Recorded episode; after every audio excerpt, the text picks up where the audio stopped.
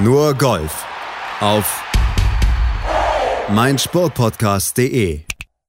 Einen Tag später als normal melden wir uns mit nur Golf hier auf meinsportpodcast.de, aber wir wollten einfach das Ergebnis des Tour Championship natürlich abwarten. Und das ging ja erst am Montag am Labor Day in den USA zu Ende. Deshalb zeichnen wir am Dienstag auf, aber über den Sieg von Dustin Johnson, da sprechen wir natürlich dann auch entsprechend ausführlich aber zunächst geht's auf die European Tour und zum Fastsieg von Martin Keimer. Der Traum platzte dann leider wieder mal an der 17. Gucken wir gleich mal drauf. Aber wir werden auch konstatieren, Keimers Formkurve, die zeigt derzeit nach oben. Und vor allen Dingen scheint er die Konstanz wiedergefunden zu haben. Es trennen ihn derzeit wohl nur Millimeter vom lang ersehnten Sieg. Das besprechen wir gleich ausführlich. Natürlich mit Expertin Desiree Wolf. Hallo Desiree. Hallo Malte. Und Vorab noch der Hinweis auf dem legendären Kurs in Valderrama. Da landeten immerhin alle gestarteten Deutschen auch im Cut. Max Kiefer geteilter 17. Von dem hören wir gleich noch persönlich. Marcel Schneider wurde geteilter 31. und Max Schmidt geteilter 71. Aber der Beste eben Martin Kalmer auf Platz 2. Der spielte wie schon in der Vorwoche also erneut um den Sieg mit, verpasste ihn am Ende um einen Schlag, beziehungsweise er verpasste erstmal das Playoff um einen Schlag. Er musste dem US-Amerikaner John Catlin am Ende den Titel überlassen. Der freute sich immerhin über seine Siegpremiere. Und Desiree, darf sich Martin auch freuen über Platz zwei? ja, schwierige Frage. Also natürlich kann er sich grundsätzlich freuen. Ähm, er hat mit Sicherheit den Sieg anvisiert. Er wollte unbedingt in Valderrama gewinnen. Und ähm, es ist natürlich super schade, dass es äh, nach letzter Woche, wo es ja auch an der 17 äh, knapp dann daneben ging, auch in dieser Woche wieder so ganz am Schluss so, also hast es ganz schön ausgedrückt eigentlich, so um ein paar Millimeter dann doch nicht gereicht hat. Aber positiv mitzunehmen ist auf jeden Fall, dass er da so irgendwie so gefühlt kurz vor dem Sieg steht. Also ja. er hat jetzt einen dritten Platz, er hat jetzt einen zweiten Platz. Ich würde jetzt das Ganze mal mathematisch angehen und nach dem Gesetz der Serie sagen, beim nächsten Turnier, ne, ist es dann noch einer besser hoffentlich. Das sind die US Open, ne? Ich weiß. da könnte sich ein Kreis schließen. 2014. Letzter Sieg von Keimer bei der US Open. Gucken wir gleich nochmal drauf. Lass uns nochmal in Valderrama erstmal bleiben, bevor wir da schon irgendwelche Trophäen verteilen, die noch lange nicht gewonnen sind. Aber diese Millimeterentscheidung, der Putt an der 18, der lange Putt, den er gebraucht hätte, der hätte fallen müssen, damit er ins Playoff kommt, der blieb tatsächlich auf der Lochkante liegen. Das ist dann irgendwo schon Pech, aber letztlich vergeben hat Keimer den Sieg wieder an der 17. Was hat er gegen die 17? 2018 in Köln bei der BMW Open. Wir waren damals live vor Ort von meinem Sportradio.de damals noch, haben es live kommentiert und da hat er an der 17 den möglichen Sieg vergeben. Letzte Woche war es auch die 17, diese Woche letztlich auch wieder. Was ist da los? Keine Ahnung, scheint nicht seine Lieblingszahl zu sein, ähm, hat vielleicht auch äh, ursächlich damit zu tun, dass es das vorletzte Loch ist und da geht's halt nun mal dann um die Wurst.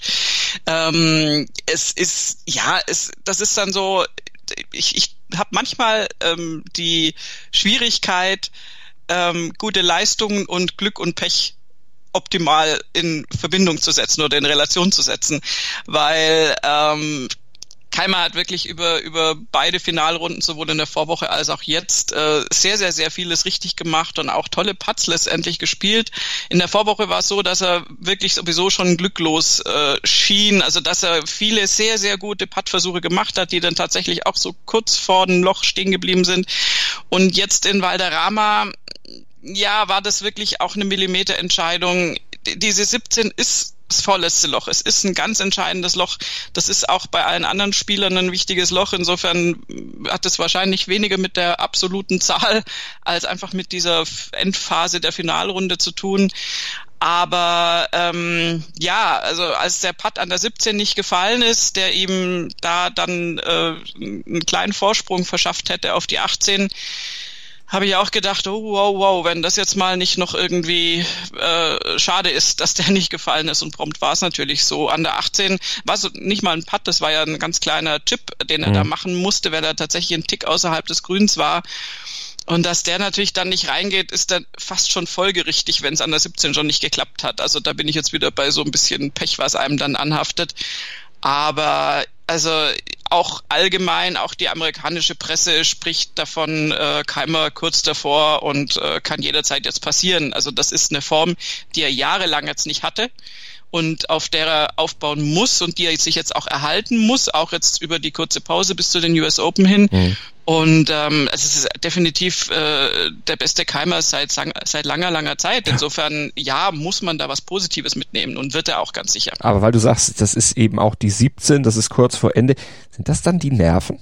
Hat er die vielleicht? Ist das noch der Punkt, wo er jetzt mental sich eben noch mehr fokussieren muss, wo er stärker noch sein muss? Eigentlich ist er ja jetzt nicht unbedingt dafür bekannt, jetzt das totale Nervenbündel zu sein, obwohl er natürlich in seiner Karriere auch schon Vorsprünge verspielt hat, mal in Italien. Aber das wollen wir jetzt gar nicht unbedingt aufwärmen. Das ist ja auch schon lange her. Dustin Johnson würde sagen, wie kann ich mich nicht erinnern?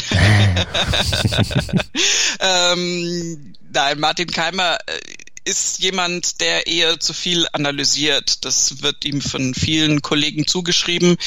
Ähm, das äußert sich darin, dass er unfassbar gute Interviews gibt, auch auch äh, natürlich in Amerika äh, und die Amerikaner immer völlig äh, geplättet sind, dass da ein Europäer kommt und sie stilistisch und auch inhaltlich in Grund und Boden manchmal redet oder einfach immer wieder neue Erkenntnisse auch bringt. Also kriegst von Keimer nie ein äh, ja, sind wir es mal böse und sagen das den Johnson-Interview, der sagt, oh ja, passt schon so ungefähr. Sondern du kriegst immer eigentlich eine Einsicht. Und Keimer macht sich natürlich viele Gedanken über sein Spiel und ähm, ich glaube, die, die blanke Nervosität, das, da kannst du nicht reingucken in die Spieler, aber natürlich wird er an der 16, 17 noch mehr darüber nachdenken, okay, jetzt ist es kurz vor Schluss, jetzt habe ich hier die Chance, dann hast du diesen Birdie-Putt an der 17 ja, also ich glaube es nicht, dass er das totale Nervenbündel da ist, aber ich glaube, dass da der Kopf natürlich anfängt, ähm, ein bisschen mit reinzuspielen und ähm, das muss sich ja dann nicht in Jips und zitternden Händen äußern, sondern einfach nur in einem kleinen Ticken zu viel nachdenken. Und mhm. dann ist so ein Ding,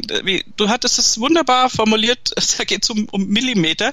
Und dann ist das äh, ganz, ganz schnell mal verschoben, so ein Putt. Und ähm, ja, möge er sich da freimachen können. Es waren jetzt auch nun wirklich echt immer knappe Dinge. Und noch dazu muss man sagen, The Belfry war schon nicht einfach. Mhm. Aber was dir Valderrama als Platz abverlangt, ich meine, entschuldige, guck auf den Schlusskorb, bitteschön. Catlin gewinnt ja. mit plus zwei, Keimer dahinter mit plus drei. Ähm, das ist äh, krasser als ein Major fast schon. Also der Platz, äh, den zu spielen übers Wochenende, der mhm. hat vielen Spielern echt den Zahn gezogen. Aber eigentlich schon die beste Vorbereitung auf eine US Open, weil da wird's ja auch tricky. Winged Foot dieses Jahr.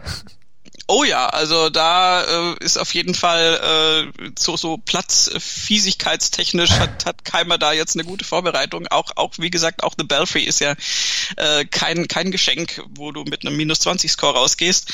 Und ähm, insofern, er, er mag das ja auch. Und das ist auch eine Chance. Das ist auch eine Chance für Winged dass, dass Keimer solche Plätze mag, solche Plätze auch knacken kann.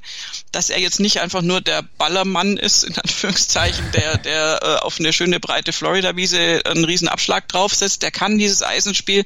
Der hat sehr, sehr, sehr gutes, langes Eisenspiel gezeigt in beiden Wochen jetzt und ähm, hatte auch beim Patten oft einen guten Touch, aber dann auch letztendlich auf den letzten Löchern im Vergleich zu Catlin dann nicht gut genug. Und ja. Catlin hat es ganz äh, souverän runtergezockt, muss man sagen. Der hat auf der European noch nie, Tour noch nie gewonnen, ist auf der Asian Tour unterwegs gewesen, hat da schon mehrfach gewonnen mhm. ähm, und hat ja letztendlich eine Birdie-freie Finalrunde dahin gezaubert. äh, eine Plus vier, also vier, vier Bogies über die Finalrunde verteilt. Da war bei Keimer deutlich mehr los. Der hatte da viel, viel mehr Birdies noch gespielt, aber eben dann auch ähm, dummerweise ein Double Bogey auf der neuen, was ihm, ja, das war eigentlich schon ein, ein, ein krasser Fehler. Konnte er zwar dann wieder sich ranrobben durch ein Birdie auf der 12, und dann war es so 13, 14, 15 wirklich äh, echt, echt eng und ja bis zum Schluss mit Playoff-Richtung. Äh, Aber also Keimer hat da schon letztendlich teilweise das brillantere Spiel gezeigt, aber Catlin hat sich da durchgebissen und dafür muss man ihm dann auch entsprechend äh, Respekt zollen. Das tun wir auf jeden Fall auch, der Amerikaner mit einer tollen Leistung und Martin Keimer letztlich auch. Aber diese Feinjustierung, die muss er jetzt eben noch vornehmen und vor allem das Überanalysieren vielleicht lassen.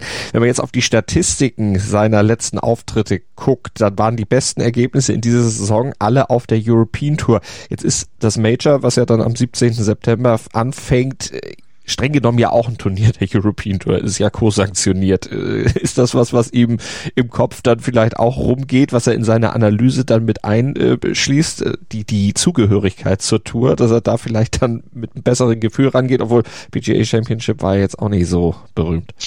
Nee, das hat nicht so super geklappt. Ähm, ich glaube, Keimer hat bei den US Open ganz andere Gedanken. Also dem wird da wurscht sein, welche Tour das äh, veranstaltet.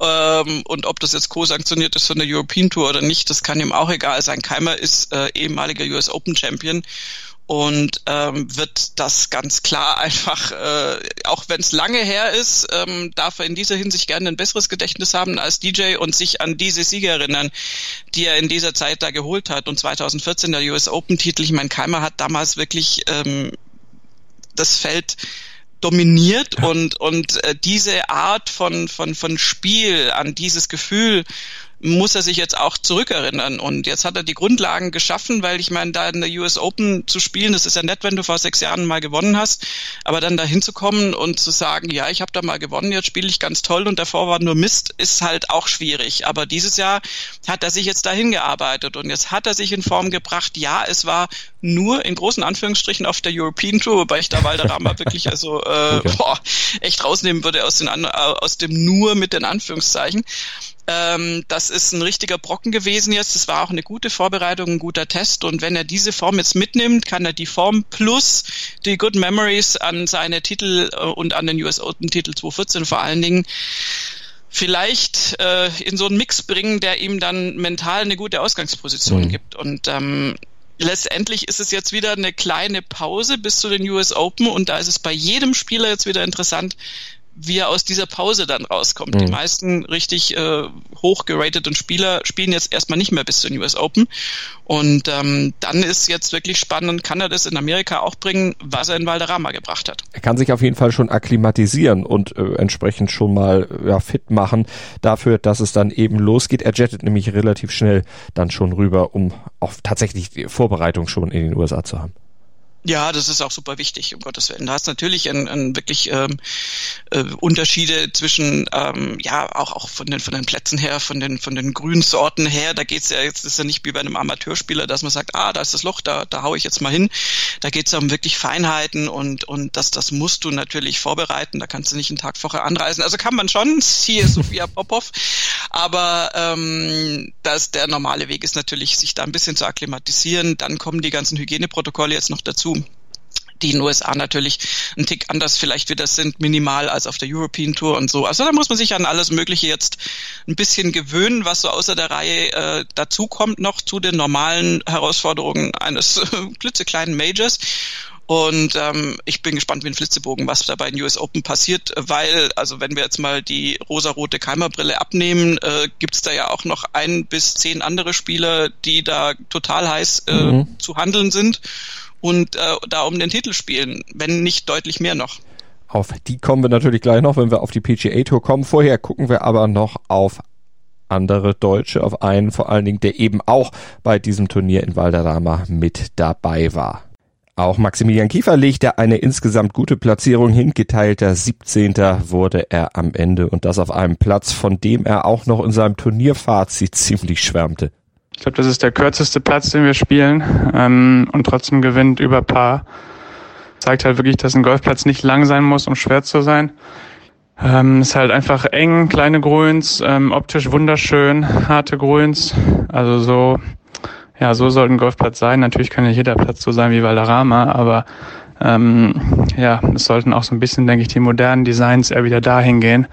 Ähm, dann ist diese ganze Driver-Distance-Debatte und sowas, kann man sich dann komplett sparen, wenn man solche Golfplätze spielt und nicht halt einfach diese modernen, weiten, breiten, langen Golfplätze. Ähm, und äh, ja, vom Spielerischen her war es auch ganz anständig. Ich habe sehr, sehr gut gedreift. Ich war echt kaum wirklich mal in den Bäumen. Ähm, ich hatte fast immer Schläge zum Grün.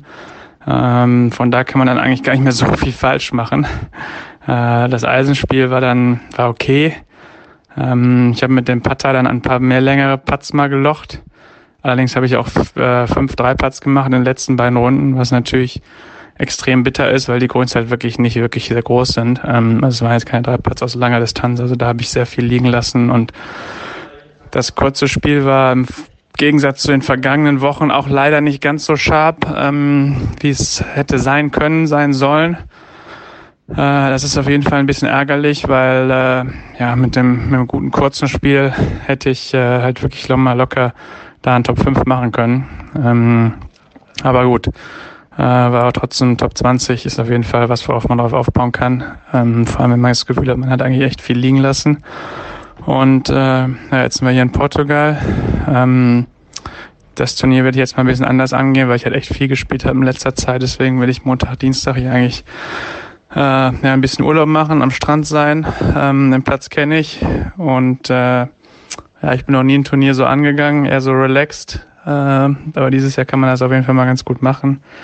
Und äh, meine Akkus sind halt wirklich echt, jetzt muss man es auch mal sagen, also ich will jetzt nicht meckern, aber äh, das ist jetzt das achte Turnier in den letzten zehn Wochen. Also das ist schon, äh, schon relativ viel und äh, ich habe auch viel trainiert die ganze Zeit. Also deswegen nehmen wir Portugal jetzt noch mit, ähm, aber gehen das Ganze ein bisschen entspannter an, weil es ja auch eine schöne Location hier ist und äh, ja, ich freue mich auf eine schöne Woche.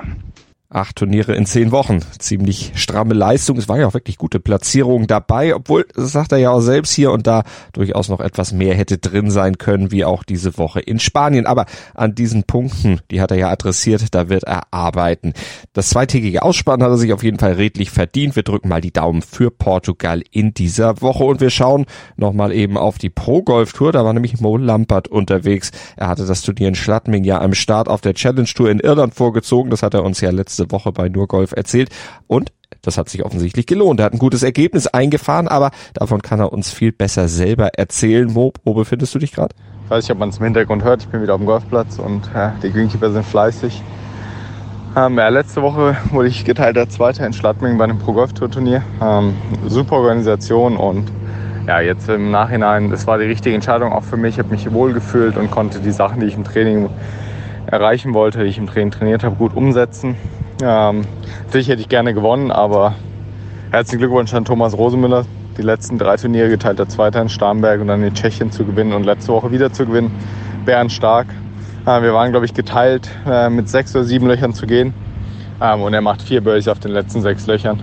Ich musste ein bisschen aggressiver spielen, ähm, um noch eine Chance zu haben. Leider an 16 noch einen Abschlag ins Wasser geschlagen, um Bogie zu spielen, aber trotzdem in der Finalrunde vier Birdies auf ein Putt Reis war exzellent, was eigentlich für, wieder dafür spricht, dass meine Stärke, was war meine mittleren, kurzen und langen Eisen, also mein komplettes äh, Eisenspiel ist, äh, wieder voll da ist. Und ja, war auf jeden Fall eine Top-Erfahrung ähm, für mein Spiel wieder und ich freue mich auf, auf die nächsten Wochen. Vielen Dank auch weiterhin für alle, für die ganze Unterstützung.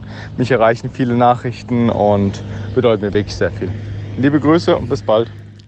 Danke an Mo Lampert. Mo hat also die Siegesserie von Thomas Rosenmüller ja schon angesprochen. Drei Siege auf der Pro Golf Tour bringen Rosenmüller jetzt nämlich das Ticket für die Challenge Tour. Direkter Aufstieg für den Deutschen. Starke Leistung des 23-Jährigen, der offenbart derzeit vor Selbstvertrauen nur so strotz, kann man verstehen. Und das kann auch Dustin Johnson in dieser Saison völlig zurecht. Er ist nämlich der neue FedEx Cup Champ, hat die Saisonwertung der PGA Tour gewonnen und darüber sprechen wir gleich hier bei Nur Golf auf meinsportpodcast.de.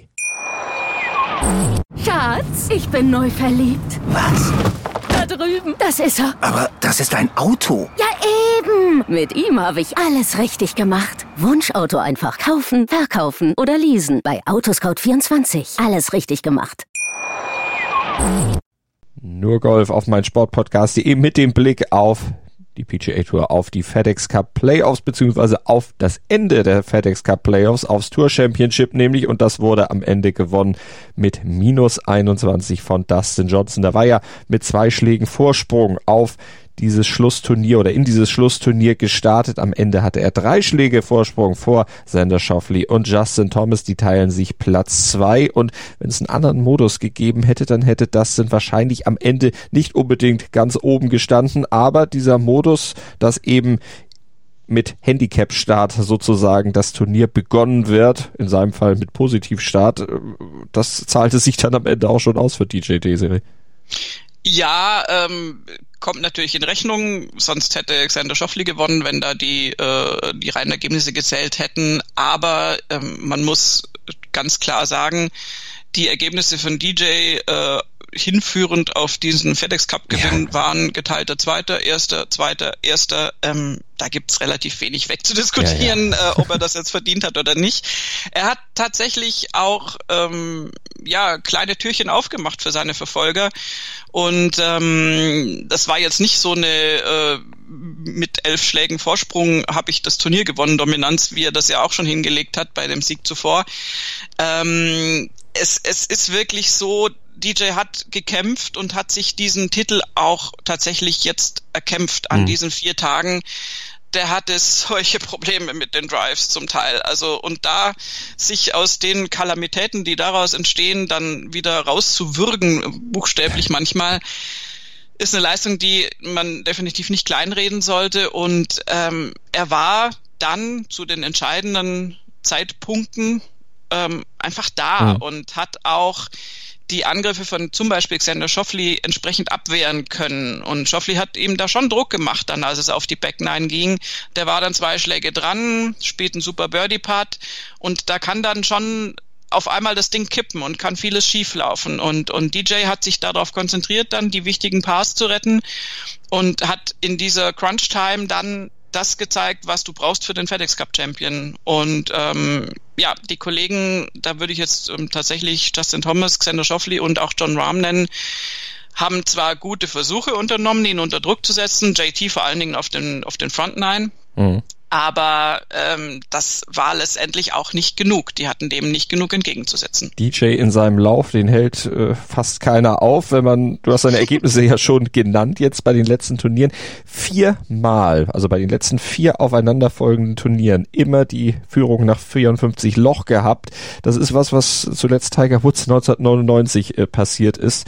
Also das zeigt nochmal, wie stark Dustin Johnson ist, äh, wenn man da nochmal auf seine Statistiken in den FedEx Cup Playoffs überhaupt guckt, da hat er die meisten Siege, sechs Stück, die meisten Top Fives, 13 eingefahren und Top Tens 21. Also wenn es drauf ankommt, ist er einfach da. Die Frage an ihn muss erlaubt sein, ist er eigentlich nervös bei sowas? War er jetzt nervös am Wochenende? I was nervous. I always get nervous because it, it means something. And yeah, I mean, it, it was you know, I get nervous on the first hole, kind of settled down a little bit, and then obviously the back nine you know, definitely could feel it just because, you know, a lot of really good players around me and, and they were playing well. Um, so I knew I was going to have to shoot a good score on the back nine if I wanted to win. Das hat er ja geschafft, aber dass der nervös ist, das ist auch schon mal eine bahnbrechende Erkenntnis. Er wirkt ja nicht so. Aber er wirkt auch nie äh, besonders äh, begeistert. Also von daher. er ist ein sehr ausgeglichenes Temperament, wenn man das so sagen möchte. Könnte ja, ein also guter Pokerspieler sein. Na, wir hatten ja in der letzten Woche noch drüber gesprochen und äh, warum klappt es bei den Majors nicht? Und ich hatte ja dann auch, äh, also jetzt wirklich in Feld, Wald und Wiese hinein interpretiert, dass äh, ihm dann doch bewusst wird, dass es ein Major ist mhm. und äh, er da nicht mit der Brooks Köpke Einstellung rangeht, sondern tatsächlich dann merkt, hm, okay, das hat schon mal nicht geklappt, oje, oje. Und äh, dass er jetzt wirklich von sich zugibt, dass er nervös ist, ist fast ein Novum. Das würde ja. man nicht vermuten, wobei das ist genau das, die Schüler, äh, die Schüler, wow, das ist ein freudscher Versprecher. Die Spieler können natürlich äh, nach außen hin cool wie noch was erscheinen, was sich da drin abspielt was sie manchmal auch hinterher im Interview preisgeben, ist eine ganz andere Sache.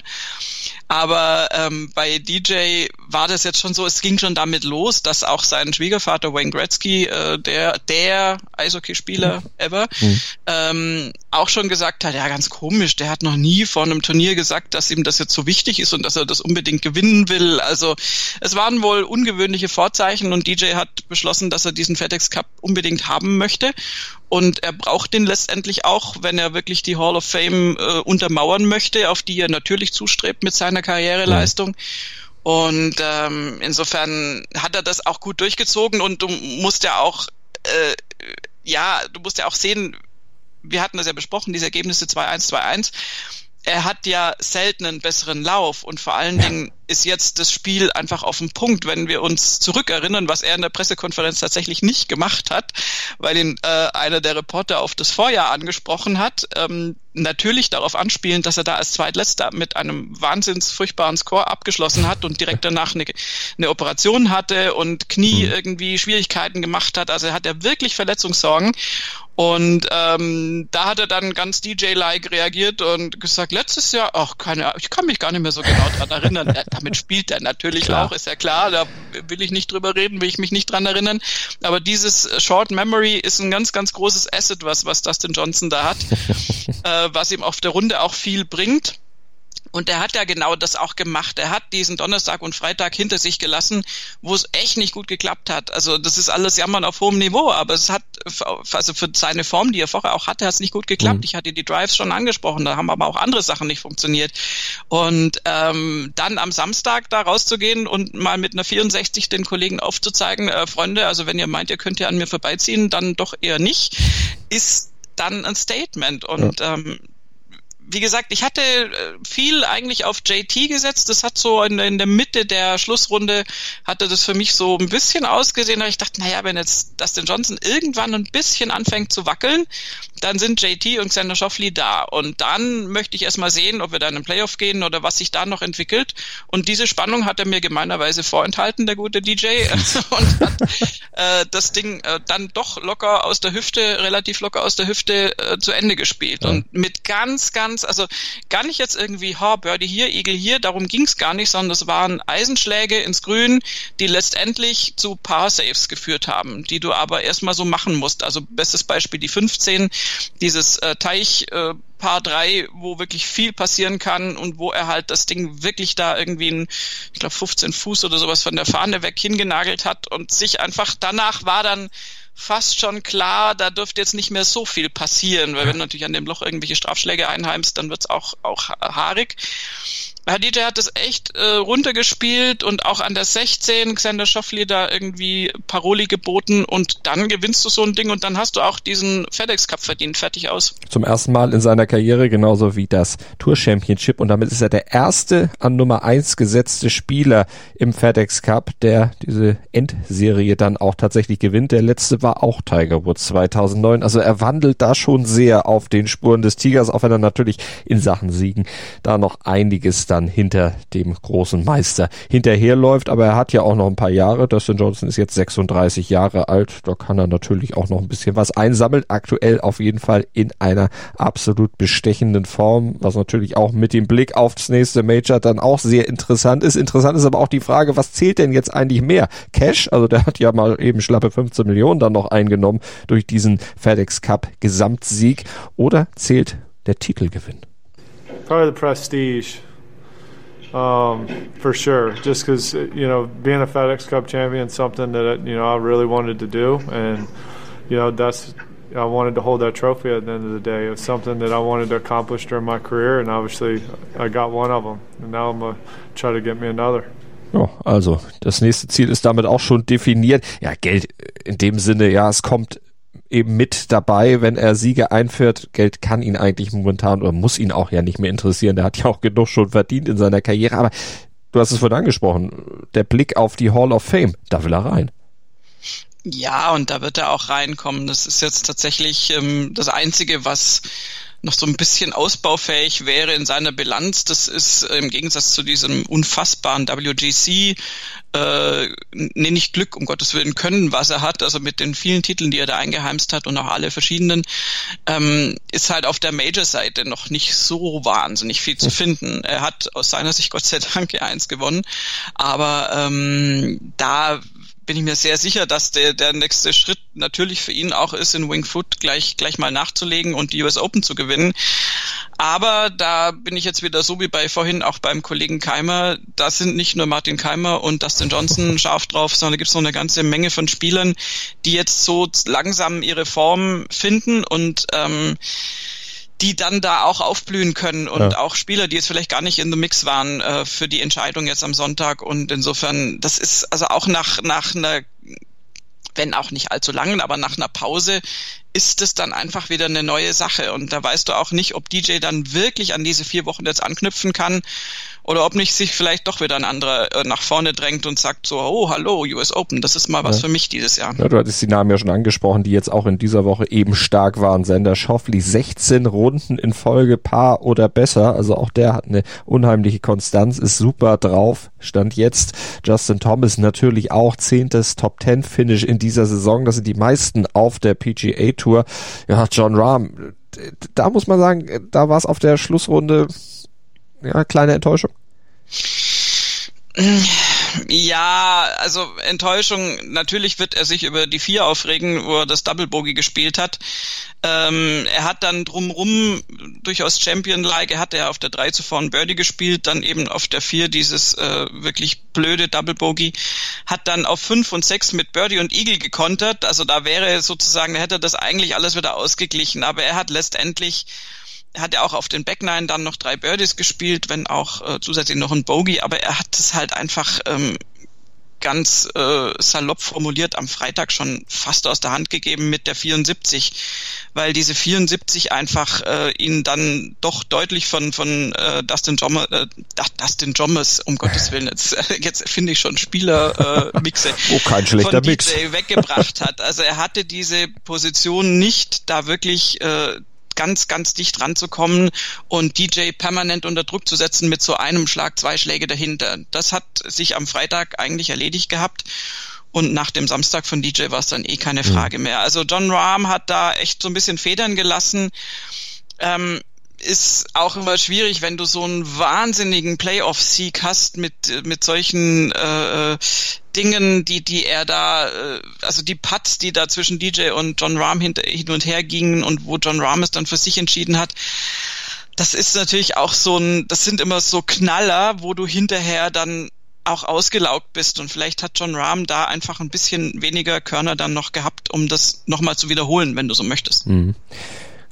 Scotty Scheffler, über den müssen wir auch noch mal kurz sprechen. Das ist erst der dritte Rookie, der es geschafft hat, in die Top 10 des FedEx Cup Standings am Saisonende zu kommen. Seine berühmten Vorläufer waren Sander Schoffli, der wurde 2017 Dritter und Jordan Spieth, der wurde 2013 Siebter. Scheffler präsentiert sich bzw. positioniert sich da in der Mitte als Fünfter des Saisonrankings.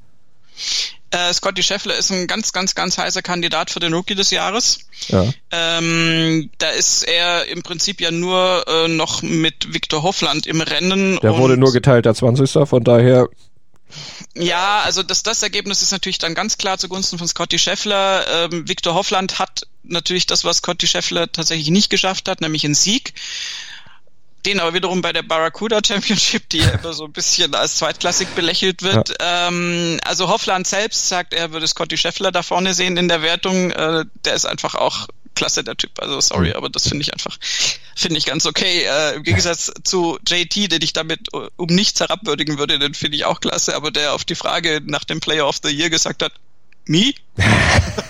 also völlig, also aber auch nach, nach so drei Sekunden fassungslos, ja. so warum fragt ihr mich? Das ist doch völlig klar. Also das ist natürlich auch ein gutes Mindset, aber ähm, ich denke, dass Scotty Scheffler da das Rennen machen wird, nicht zuletzt äh, auch wegen der 59, die er gespielt hat, super spektakulär. Und da am Schluss, es ist ja nicht irgendein Turnier, es ist tatsächlich das FedEx Cup Playoff Finalturnier, dann auf Platz 5 zu landen. Und ich meine, guck dir mal die Schlussrunde von ihm an, da wären ein paar Kollegen, glaube ich, sehr froh, wenn sie das hingekriegt hätten. Geht gar nicht so sehr um die reine 65, um das Ergebnis. Mhm. Das ist auch schon sehr nice auf diesem Platz.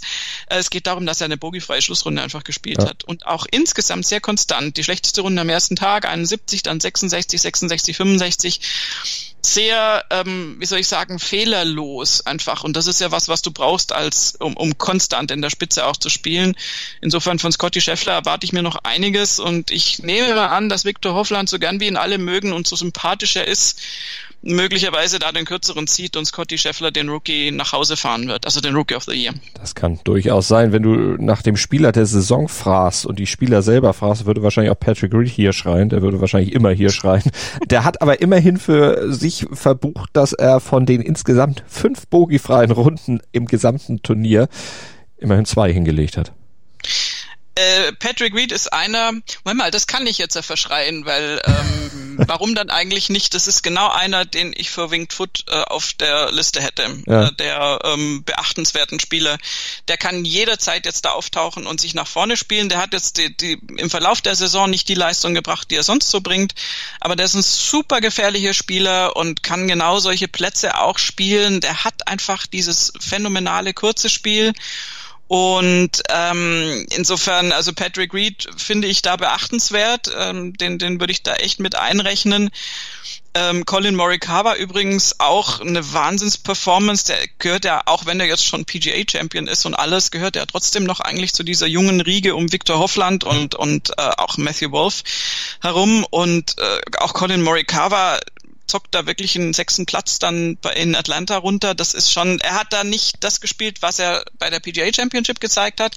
Zwar nicht ganz so auf den Punkt, aber auch der ist ein Spieler, der zum Beispiel da glaube ich auch so als amtierender PGA Champ geht der auch zu den US Open und mhm. sagt sich, ja mai, warum nicht? Ja.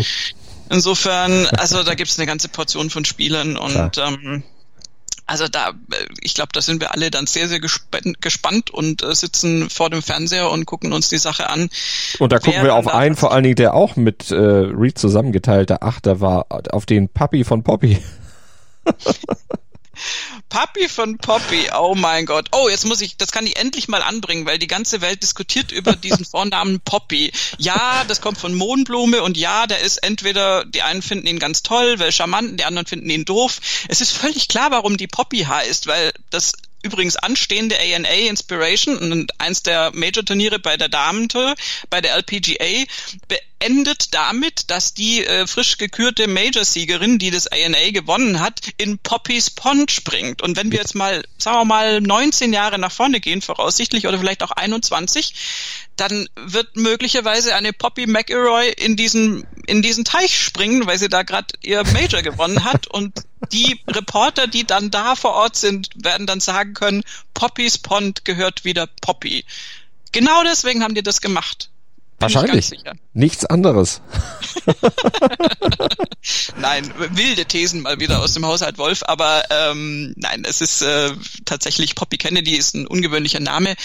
Bei Rory merkst du, finde ich, also es gibt ja so diese These, dass so frisch gebackene Väter dann gerade erst gut spielen, weil mhm. da sowas abfällt und weil es eine neue Situation ist. Ich glaube bei ihm, der hat einfach auch immer, als der schon hinmarschiert ist, man gab ja viel Vorbereitung ähm, in der Übertragung und auch schon wie die Spieler dann vom Parkplatz kommen, sah für mich so ein bisschen müde aus insgesamt. Ja, das, das Baby ist um 12.15 Uhr äh, geboren, also 0.15 Uhr. Der war müde. Äh, ja, äh, erstens das und zweitens ist es auch eine Art äh, privater Müdigkeit. Ich glaube, das sind einfach gerade ganz andere Dinge wichtig und da bist du wissen, wie es der Kleinen daheim geht und wenn dann da irgendwie, also Roy McIlroy hat jetzt in, in eigentlich seit dem, der Wiederaufnahme des Spielgeschehens noch nicht äh, seine Form zeigen können ähm, was aber bei ihm auch genauso heißt, es kann theoretisch auch bei den US Open irgendwie klicken und dann hat er jetzt ein bisschen Pause, kann man ein bisschen zu sich kommen und auf einmal funktioniert's. Aber bei ihm liegt's, das hat er auch selber gesagt, ähm, am letztendlich an der Einstellung. Er mhm. hat, so wie Tiger Woods auch am Anfang schon kommuniziert, dass er sehr davon beeinträchtigt ist, dass die Zuschauer nicht da sind, also dass diese, diese Spannung und dieser Druck, den er für sich auch nutzen kann, nicht da ist.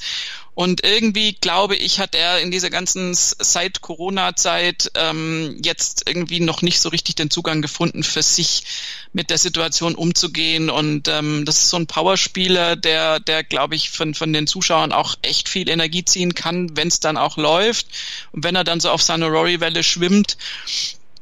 Also bei, bei ihm weiß ich nicht, also wäre jetzt echt mal an der Zeit, dass da wieder so ein bisschen der, der, der Funke überspringt und dass er sein normales Golfspiel zeigt.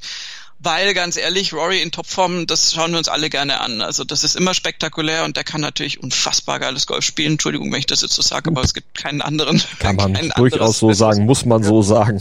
Und jetzt vielleicht. Das, das nehme ich mir jetzt einmal raus und Absolut. insofern vielleicht kommt auch er zu den US Open und hat jetzt irgendwie das, äh, die Kindesgeburt so ein bisschen verdaut und auch wieder ein bisschen zu sich gefunden. Also es werden spannende Wochen auf jeden Fall.